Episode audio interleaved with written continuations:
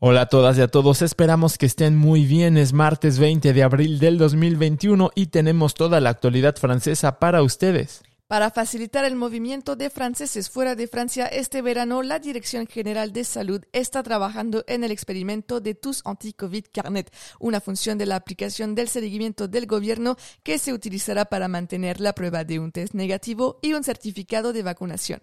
A corto plazo, esta nueva funcionalidad de la aplicación TUS Anti-Covid facilitará notablemente los viajes entre la metrópoli, los territorios de ultramar, Córcega y luego con otros países de la Unión Europea.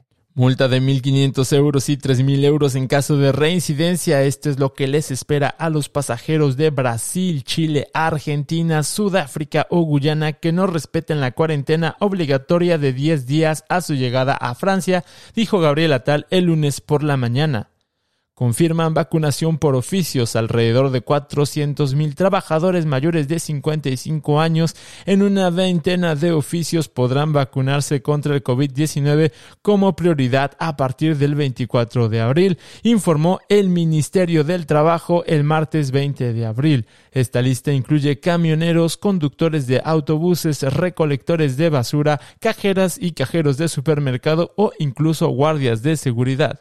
Retomando el tema de la suciedad en París, según algunos basureros parisinos, la polémica hashtag Paris ha tenido consecuencias en su actividad diaria con un ritmo más sostenido y nuevas tareas por cumplir. Un nuevo equipo vial podría generalizarse en las ciudades próximamente, los llamados semáforos de recompensa que se ponen en verde cuando se respetan los límites de velocidad. Esta luz conductual detecta los vehículos que se acercan, así como la velocidad de los usuarios, y se pone en verde cuando se respeta el límite de velocidad. El objetivo es hacer más fluido el tráfico y fomentar el cumplimiento de los límites. Ahora sí tienen toda la actualidad francesa del día de hoy. Les deseamos un excelente día.